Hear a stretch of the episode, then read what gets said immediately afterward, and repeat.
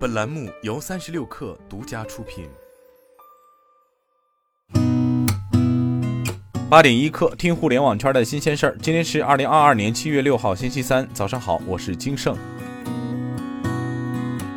据央视新闻报道，教育部相关负责人介绍，二零二一年全国高中阶段教育毛入学率进一步提高到百分之九十一点四，比二零二一年提高六点四个百分点。中西部普及提升幅度最大，教育部与中西部十个普及水平较低的省份签订了普及攻坚备忘录，建立了部省协同机制，强力推进普及攻坚。这十个省份毛入学率十年平均提高了十七点零二个百分点，有的省份提高了近三十个百分点，明显缩小了区域教育发展差距。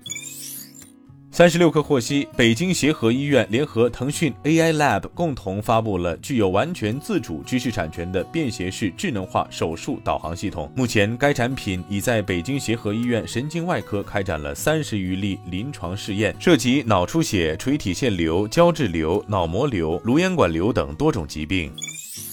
长城汽车消息，坦克品牌海外首发暨坦克三百上市发布、坦克五百亮相活动日前在沙特首都利雅得阿卜杜拉国王金融中心 （KAFD） 举行，坦克首次出海，同时也见证了长城汽车在海外销售第一百万辆的里程碑。据界面报道，电信设备商爱立信公布最新行动趋势报告，预估2022年时全球 5G 用户数将会突破十亿户大关，2027年时全球行动用户数预计将达到44亿户，相当于近半数行动用户皆使用 5G。据界面报道，小米已开始在越南生产智能手机。多家当地媒体报道称，小米将生产委托给香港的 DBG 科技工厂，整体占地面积约为二十万平方米。投资额约为八千万美元。除智能手机之外，还将生产数据传输设备和电路基板等各种零部件。据 Canalys 统计显示，在越南的智能手机市场中，一至三月小米的市场份额仅次于三星，达到百分之二十二，首次跃居第二位。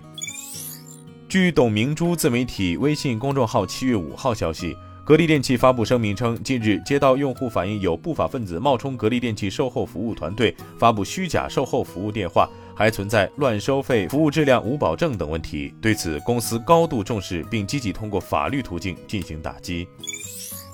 据报道，网易云音乐空间音频近日即将上线。具备丰富内容资源的空间音频专区也在筹备中。近期，网易云音乐还将引入为空间音频特制的歌曲，如毛不易专辑《幼鸟指南》等将首批上线。网易云音乐也即将与业界顶尖音频技术厂商达成合作，并引入更多高品质空间音频内容，探索在智能网联汽车等多终端场景支持空间音频的高品质音乐体验。